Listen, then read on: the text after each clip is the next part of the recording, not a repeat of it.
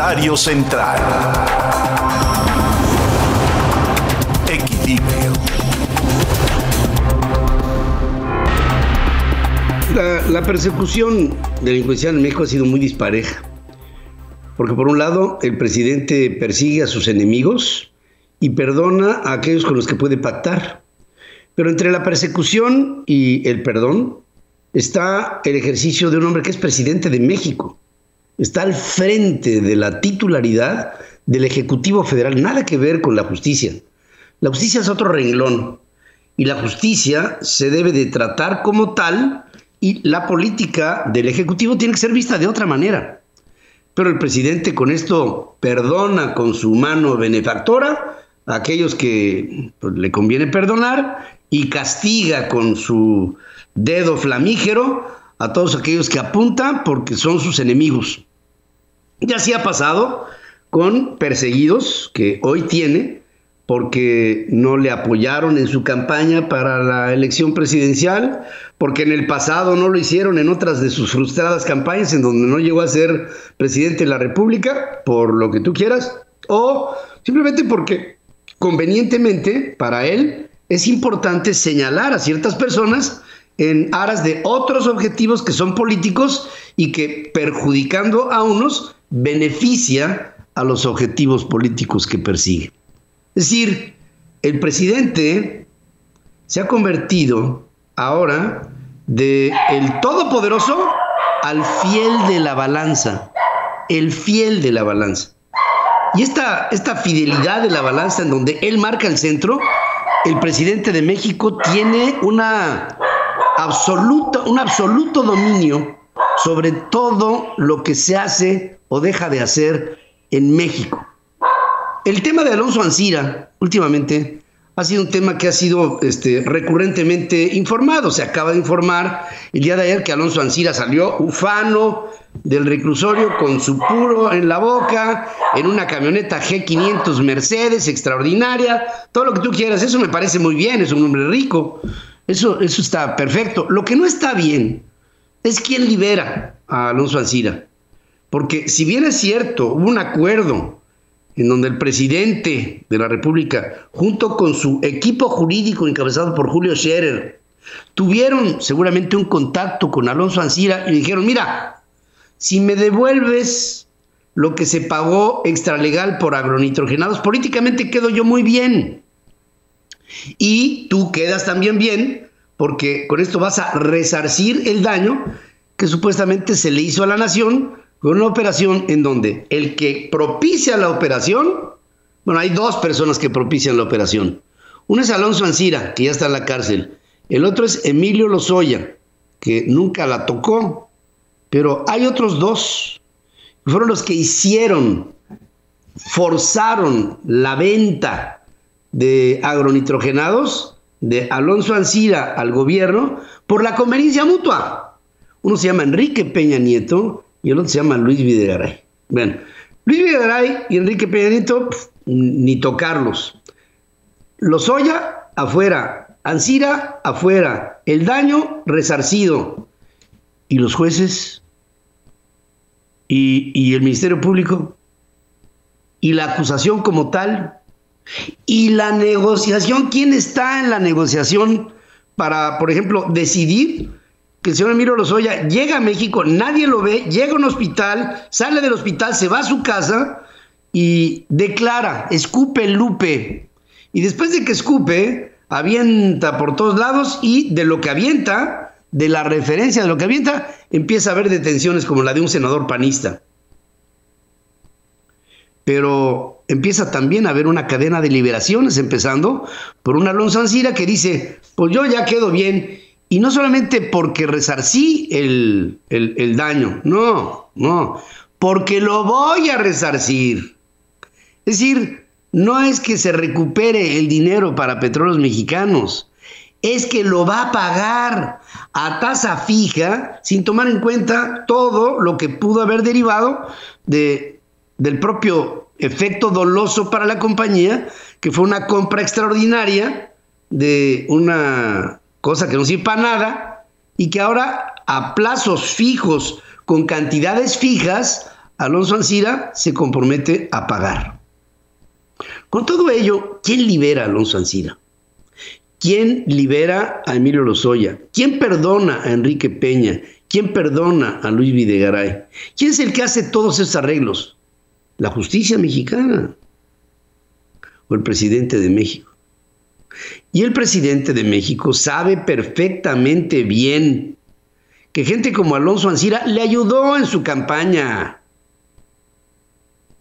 Y ahora lo tiene que restituir con la libertad, dándole con esto una prestación producto del agradecimiento que le provoca el que Alonso Ancira en su oportunidad, lo conozco, Alonso, Alonso apoyó a todos, porque eh, Alonso, empresarios como él ven en los candidatos a la presidencia de México, no ven ideologías, no ven, digamos, preferencias o amistad, ven conveniencia. ¿Ustedes creen que Alonso Ancira no apoyó a López Obrador en su campaña por la presidencia de México? ¿Ustedes creen que Carlos Slim no apoyó a, Andrés Manuel López Obrador en su campaña para llegar a ser presidente de la República? Digo, entiendo que pudieron haber apoyado a otros, están en su, en su derecho, pero el agradecimiento ahí queda. Y como ahí queda, pues Alonso Ancira hoy está en la calle. ¿Y los jueces? Bueno, los jueces recibiendo órdenes. Libérame a este. ¿Bajo qué razones? Porque el delito ni siquiera fue resarcido porque, porque se queda en un compromiso. ¿Quién le da, es una pregunta, ¿eh? la garantía a México que los próximos tres noviembres, noviembre del 20, 21, 22 y 23, Alonso Ancira va a pagar más de 72 millones de dólares cada noviembre? ¿Quién le da esa garantía a México? Sobre una promesa de repago ya sé, ya sé, hay una garantía con 50 bienes inmuebles. Me parece, no sé de dónde salieron 50 bienes inmuebles, pero el hecho es que el presidente de la República maneja las conveniencias de aquello que pues pudiera ser o tener efectos legales mucho más estrictos y mucho más puntuales y sobre todo preescritos en la ley que él él a la ley se la pasa por el arquísimo del triunfo y no le importa, como a nosotros tampoco, porque la nota en todos los periódicos es Alonso Ancira está fuera, pagará. Sí, pagará con la garantía de que pagará. Bueno, ya lo veremos. Pero mientras tanto, ¿quién liberó a Alonso Ancira? la mano benefactora del presidente de la República, que con esto nos hace sentir que es... Él decía que iba a ser igual que Juárez. y claro que lo está haciendo, ¿no? A mis amigos, la ley con una forma benigna de concebirla. A los demás, la ley a secas. Bueno, justamente esta forma benigna ha pesado sobre Alonso Ancira. Ya está en la calle muerto de risa y fumándose un puro. Miren, si se hubiera quedado en la cárcel en España, se hubiera quedado ahí por mucho tiempo. Pero llegando a México, en México hay una magia. En México, en el momento en que negocias, sales de la cárcel. Esa es la ley. La ley del presidente. Tengas el dato. En Central FM, Equilibrio.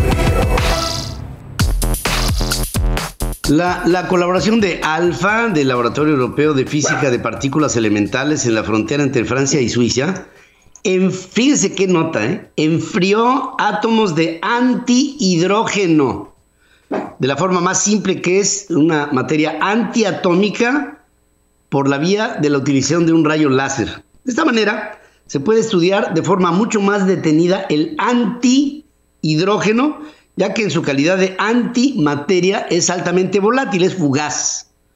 Y al entrar en choque con la materia, produce una gran cantidad de energía, pues cada partícula tiene una contra. El electrón en la antimateria es positivo. El electrón en la materia, como nosotros, es negativo. El protón es al revés, es decir, es la antimateria. Y el neutrón tiene el más menos y es menos más. Y con ello, el hecho de congelarlo hace que se pueda estudiar esta unidad de antimateria que puede ser la base de un enorme desarrollo. En cuanto al láser, aunque tiende a calentar lo que toca en una escala atómica, se puede usar para empujar átomos de modo que el impacto frente a su movimiento eh, lo pueda llevar a bajar su temperatura. Este proyecto podría revelar diferencias entre materia y antimateria, aclarando por qué el universo está formado solamente por materia, pues el Big Bang se supone que cuando vino la, la explosión del Big Bang, al principio de todo, en teoría generó materia y antimateria en cantidades iguales, pero la segunda es fugaz. Este principio de la antimateria puede ser la, la pieza fundamental que hace falta para explicarnos el porqué de una partícula sub, sub, sub, sub, sub, sub, sub, sub atómica elemental pudo haberse generado tanta materia por la combinación de elementos atómicos de un sentido y de otro. Y esto será en el futuro fuente energética insondable. El día de mañana habrá aparatos intergalácticos, intergalácticos de antimateria.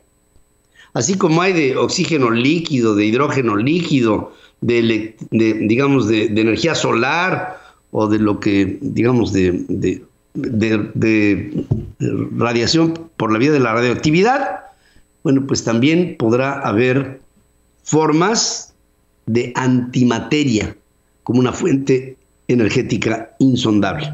¿Existe o no existe la antimateria? Bueno, en este experimento se demuestra que sí. Científicos del University College de Londres indican que las computadoras cuánticas podrían fabricarse con chips de silicio y procesos de fabricación existentes en vez de nuevas formas y componentes más exóticos. Esto considerando que la base de los sistemas se basan en los qubits, que son evoluciones de la unidad de memoria bit de las computadoras actuales y las grandes capacidades requeridas harían necesarios procesos y materiales diferentes. Los investigadores lograron precisión al aislar y medir el estado cuántico de un solo electrón en un transistor de silicio fabricado con tecnología de CMOS, similar a la que se usa para fabricar los chips de los procesadores informáticos. Los experimentos se hicieron en un laboratorio de baja temperatura, enfriando los chips a una fracción de grado por encima del cero absoluto, que es el cero que hay en el universo. Digamos, si tú vas por el universo, la temperatura afuera es de menos 273 grados centígrados. Menos 273 grados centígrados. A esas temperaturas se podrían estar encontrando fórmulas que le dieran una conectividad a las computadoras como el preámbulo de lo que tan largamente se ha venido anunciando, que son las computadoras cuánticas. Para que tengas el dato. Para que tengas el dato, el telescopio NICER, NICER quiere decir Neutron Star Interior Composition Explorer de la NASA, descubrió que la materia en los densos corazones de estrellas de neutrones tiene menores márgenes de compresión que los esperados. Mediante este telescopio NICER se estudió a la J0740, que es la estrella de neutrones más masiva conocida, que está ubicada a unos 2600 años luz en la constelación de Camelopardalis. Las observaciones que hasta la fecha se han hecho sitúan la masa de la estrella de neutrones en aproximadamente 2.1 veces la del Sol y en su superficie una atmósfera de hidrógeno o de helio descansando sobre una corteza de hierro. Alrededor de 1.5 kilómetros hacia abajo está un núcleo externo donde los átomos se descomponen en bloques de construcción con protones, electrones y neutrones, en mayoría empaquetados hasta el doble de la densidad del núcleo atómico. Es decir, hay diferentes densidades en una capa estelar semisuperficial que le permitirán al hombre conocer cómo se da el comportamiento de estrellas de ese tamaño en función de la energía que están dando en esa etapa de su vida. Porque hemos de saber que todo en el universo empieza y termina hasta las estrellas, para que tengas el dato. Una mirada a la innovación del otro lado del mundo. China está de pie. Central Asia. Con Carlos Jacome. En China está de pie, como siempre, eh, hablamos de China, porque China es un país que hay que volver a ver. Hay que volver a ver porque ahí hay mucha innovación, porque hay hay algo que habla por sí solo, que son los números. Los números hablan. Y, son apabullantes los números. Y son, pues este, yo creo que el mejor argumento que tiene China. Sus números, lo que genera. Y, mi querido Carlos Jacome, como siempre, con todo mi cariño te recibo aquí. ¿Cómo estás? Buenos días, Carlos. Gracias Pedro, buenos días. Pues también con el cariño de siempre, un gusto estar contigo y muy contento porque hoy estamos estrenando ya casa en China está de pie para Central Asia. Estamos en Connectory, el centro de innovación precisamente de Bosch. Y bueno, aquí están las instalaciones y muy contentos ya de empezar acá nuevamente la transmisión. Y tocando el tema, Pedro, pues sí, tú acabas de decirlo, los números es lo más importante y creo que en estas discusiones que se ha hecho durante este, durante este tiempo, eh, pues los números no hay nada que se pueda discutir, son datos duros y aquí es donde entra lo, interesante porque se sustenta, no se discute y hablan por sí solos. Eh, voy a permitirme citar los números porque son muy claros. En el primer trimestre del año, eh, enero, febrero, marzo, el crecimiento interanual del PIB ha sido del 18.3%. Sí es cierto que si lo comparamos por, por, la pandemia con el 2019 fue del 5%, muy cercano al 6% del 2019, pero esto no deja de ser sorprendente. El crecimiento récord, y lo dice el Washington Post, se enfrentó a dos retos, la pandemia y la guerra comercial con los Estados Unidos. Lo interesante es entender el por qué ante el intento de la mayor economía del mundo de desacoplar, que es la palabra que se ha usado, de la cadena productiva al gigante asiático, lo que provocó y precipitó es todo lo contrario, aceleró el acoplamiento de la cadena productiva a otras regiones del mundo. Y de nuevo, eh, el mundo hispano está ante una gran oportunidad y aprovecho para, comentar esto. Se ha multiplicado por 30 las clases de español en, China, en esos números, porque en esta guerra comercial el, español está jugando un papel muy importante y eso detona muchas oportunidades de negocio. Pero sigamos con el sustento eh, numérico, donde la transformación juega un papel importante. La producción industrial creció 24.5%. Si lo promediamos, otra vez para hacerlo real, son al 6.8, que sigue siendo impactante. La inversión en activos fijos, que es uno de los indicadores más importantes por reflejar la estabilidad y la confianza en el futuro, creció 25.6%. Eso es muy importante para que vean cómo otras naciones están invirtiendo en China y bueno, crecimiento del 25.6 habla por sí solo. En comercio exterior creció en 29.2 con un aumento en la exportación de un 38.7% y en las exportaciones y en las importaciones 19.3%.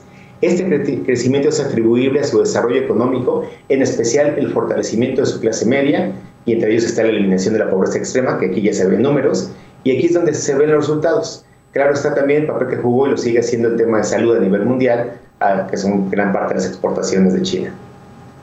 Y para terminar los números, Aquí la pregunta, amigos de Central Asia, es ¿cuánto crecieron las exportaciones chinas a su rival, a Estados Unidos, con todos esos obstáculos de aranceles? ¿Cuánto eh, pues, en esa confrontación con la mayor potencia? Eh, la, potencia que domina al mundo desde el siglo XX. Todo lo que ha hecho por tener su, su trayectoria. Este dato es muy importante porque nos dice el impacto de las decisiones. Uno puede decir que se reaccionó tarde, que la mayoría de lo que dicen que Estados Unidos ha reaccionado tarde, la realidad desde China está de pie es que creemos que se evidencia lo absurdo de la estrategia de frenar en lugar de sumar. Dicen que si tu única herramienta es el martillo, todas las soluciones las verás como clavos. Estados Unidos se consolidó como la mayor economía del mundo en 1870 y desde entonces su estrategia está basada en el conflicto armado.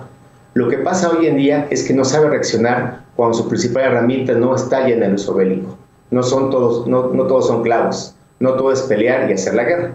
El resultado de esta guerra comercial, de ahí viene el nombre, o porque una guerra fría, eh, es muy claro. Eh, China aumentó las exportaciones a Estados Unidos en 61.3%. ¿Cuál es el factor humano detrás de esto? Todo nuestro colaborador desde China, Víctor Labreda, lo interpreta muy bien y lo llama el caballo de Troya, los caballos de Troya de China que ha insertado en el mundo. Eh, nos comparte Víctor desde, desde, Central Asia, que lo pueden consultar en la página, en Central FM Online. En nuestra sección dice Víctor, primero fueron personas, como el caso de España, que hace 50 años, o de América desde hace más de 300 años. Recientemente fueron empresas y ahora viene con la tecnología. Personas, empresas y tecnología. Esos son los caballos de Troya que se han insertado. El sentir desde China es el siguiente y para ello me permito citarlo textualmente porque es muy importante compartir, qué es lo que sienten en China y esa es la importancia que tenemos de tener acceso en este programa.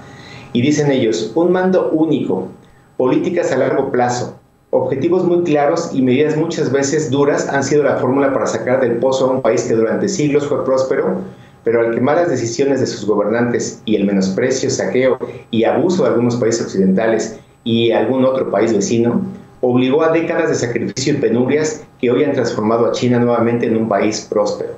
Esta opresión externa conformó con el tiempo un sentimiento de país, de amor generalizado a la patria, su bandera y todos sus símbolos. Un sentimiento que hace a China un país plantado ahora sobre bases sólidas, porque sus ciudadanos saben de dónde vienen y lo que han tenido que pasar como colectivo para llegar a donde están ahora. Y eso les otorga una mentalidad que sobre todo tiene una clara cosa, no están dispuestos a dar un paso atrás, sea quien sea que se interponga en su camino. Esta decisión es sorprendente y por eso se las quería compartir amigos de Central Asia. Y sobre todo en esta misma línea, la participación de migrantes chinos en la economía de México y sur de Estados Unidos ha sido muy importante. Por dar un ejemplo, porque lo han sido en casi todos los países, pese a la dificultad de su idioma y tristemente sus rasgos físicos. Aunque irónicamente, en muchas regiones del mundo hispano tenemos un gran parecido. Esto lo menciono porque en el mes de mayo, el próximo mes de mayo, el gobierno de México va a extender una disculpa al gobierno chino por las graves faltas que se cometieron contra la población el, siglo pasado. Belén Dorado, que también colabora con nosotros en Central Asia, nos habla de ello en su colaboración, donde nos comparte que este intercambio puede ser desde hace cientos de años. Es importante entender esta disculpa por dos razones. Cuando escucho tanta gente desinformada refiriéndose de forma despectiva de China o de su gente, y la segunda muy importante por los tiempos que estamos viviendo, que son tiempos de elecciones. Cuando creemos que a nosotros no nos va a pasar y hemos permitido que políticos, si así se les puede llamar, lleguen al poder con las consecuencias catastróficas, y aquí les comparto los datos, que a mí en esta investigación me, cuesta trabajo creerlo y nos comparte Belén. Lo cito textual, la prosperidad de la comunidad china en ciudades como Mexicali fue de gran importancia, pero toda esta prosperidad y los intercambios que se fueron dando entre México y China se vieron truncados por la llegada de la revolución y por episodios tan cruentos como la que las huestes de Madero entraron a la ciudad de Torreón el 15 de mayo de 1911 y masacraron a 303 chinos, arrasando la ciudad, las tiendas y los bancos chinos, lo que ocasionó pérdidas de vidas humanas y materiales.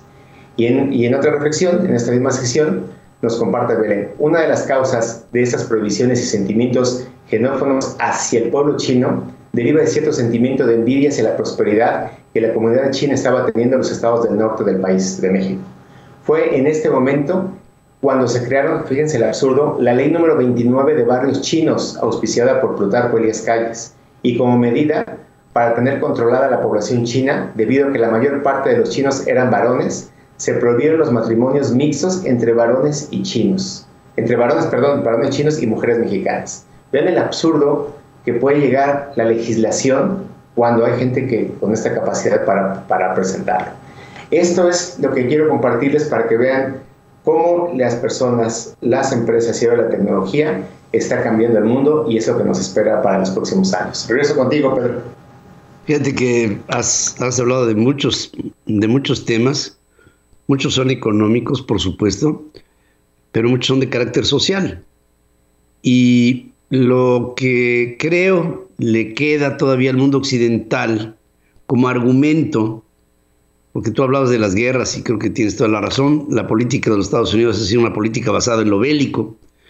Y ahora aparentemente la defensa es la democracia, que el gobierno chino no concibe a la democracia como se, por lo menos se propala desde Washington, haciendo ver que las libertades en China son conculcadas.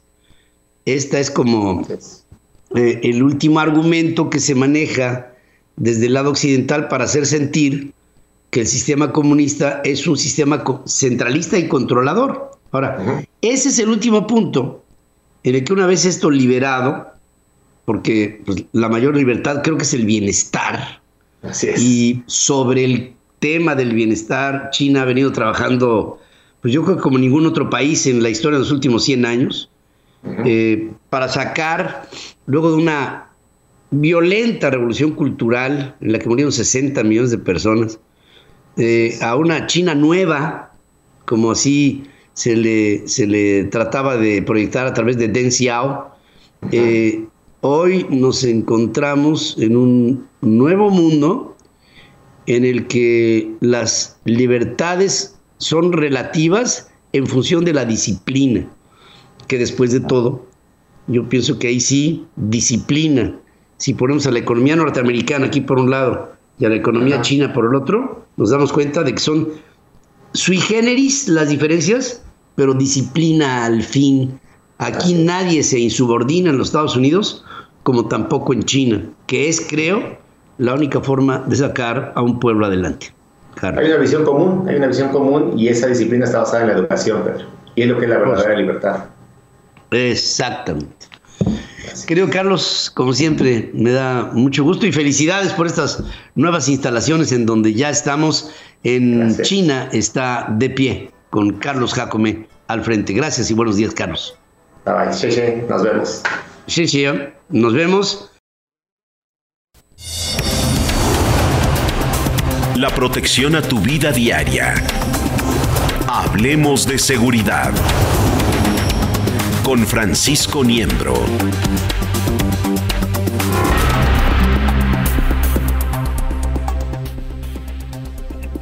Bueno, pues este, eh, vamos a pasar directamente con más información y Francisco Niembro para hablarnos de seguridad. ¿Por qué es delicado el robo de información, sobre todo en las redes sociales? Querido amigo, te saludo esta mañana. ¿Cómo estás? Buenos días. ¿Qué tal, Pedro? Muy buenos días a ti y al auditorio. Y sí, les voy a platicar un poco acerca de este tema, porque a mucha gente no le preocupa el que se pierda su información eh, dentro de las redes sociales. Y recientemente eh, hemos conocido acerca de la divulgación de más de 530 mil datos personales de usuarios de Facebook. Y sabemos que este tipo de información se utiliza por los actores malintencionados, pues para realizar ataques de ingeniería social.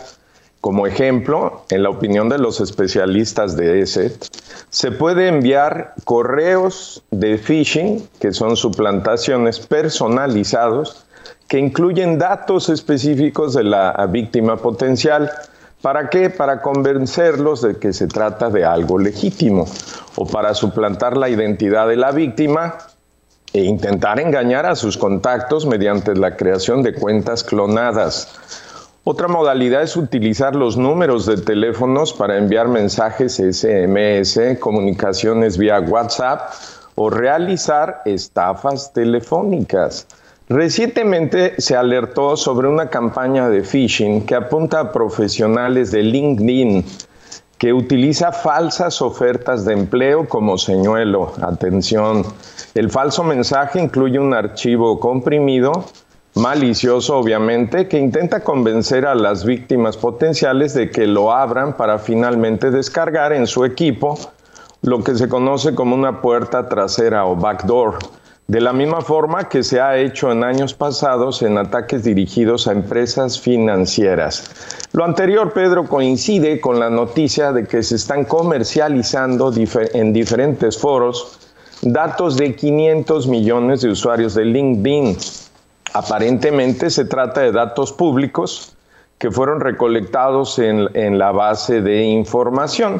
Los datos se ofrecen a través de cuatro archivos, según explica quien está detrás de esta publicación, donde se incluyen nombres completos, género, dirección de correo, número de teléfono, datos del lugar de trabajo y de la descripción profesional y también de otras redes sociales. Desde luego, se ofrece un archivo de muestra por dos dólares de crédito dentro del foro, donde se exhibe la información conteniendo datos de dos millones de usuarios, pero al parecer para obtener la información completa el precio mínimo que te cobran es de mil dólares. El uso de LinkedIn por parte de los criminales para contactar a sus víctimas no es nuevo, Pedro. El año pasado vimos también como otros grupos de ciberespionaje colocaron ataques a compañías militares y aeroespaciales utilizando la ingeniería social a través de esta plataforma. Es por esto que este tipo de información puede ser de gran valor para diferentes perfiles criminales, pero sobre todo para estafadores. Nuestra recomendación es estar atentos a la posibilidad de recibir algún mensaje o intento de engaño que pueda surgir a partir del uso malintencionado de estos datos. Adicionalmente, sugiero cambiar nuestras claves de inmediato en cuanto escuchemos de los posibles ataques a plataformas que utilizamos regularmente. Síguenos en centralfmonline.com con Pedro Ferriz de Com. ¿Dónde más, mi Pedro? Me da mucho gusto siempre. Y, y sabes qué, Francisco, sí tenemos que ser cautos en, lo, en, la información que manejamos. Yo, yo no, obviamente, nada en extremo es malo, digo, nada en extremo es bueno. Ni, ni demasiada ni tan poca. Yo, yo creo que tendríamos que tener un justo medio en la que por lo menos cuestiones que son esenciales sí sean vistas de una manera pues, cautelosa para pues para que no corran el peligro de manosearse en la red. Exactamente. Así tenemos que ser muy cuidadosos. Gracias, querido amigo, como siempre. Hasta pronto. Gracias. saludos. Gracias, Francisco. Un abrazo muy cariñoso. Hacemos un corte para después regresar porque Adriana Branif ya está lista para, para llevarnos por el mundo de la información. Oigan, me llamó la atención el resultado de un equipo ruso de científicos que afirman, dice, la vacuna Sputnik 5 tiene una efectividad del 97.6%, luego de una evaluación basada en datos de 3.8 millones de personas inoculadas, según se comunica ayer por fuentes del Instituto Gamaleya y del Fondo de Inversión Directa de Rusia, responsables del desarrollo de este fármaco. Impresionante el resultado casi perfecta la vacuna rusa, esta que tanto se había especulado que no lo era.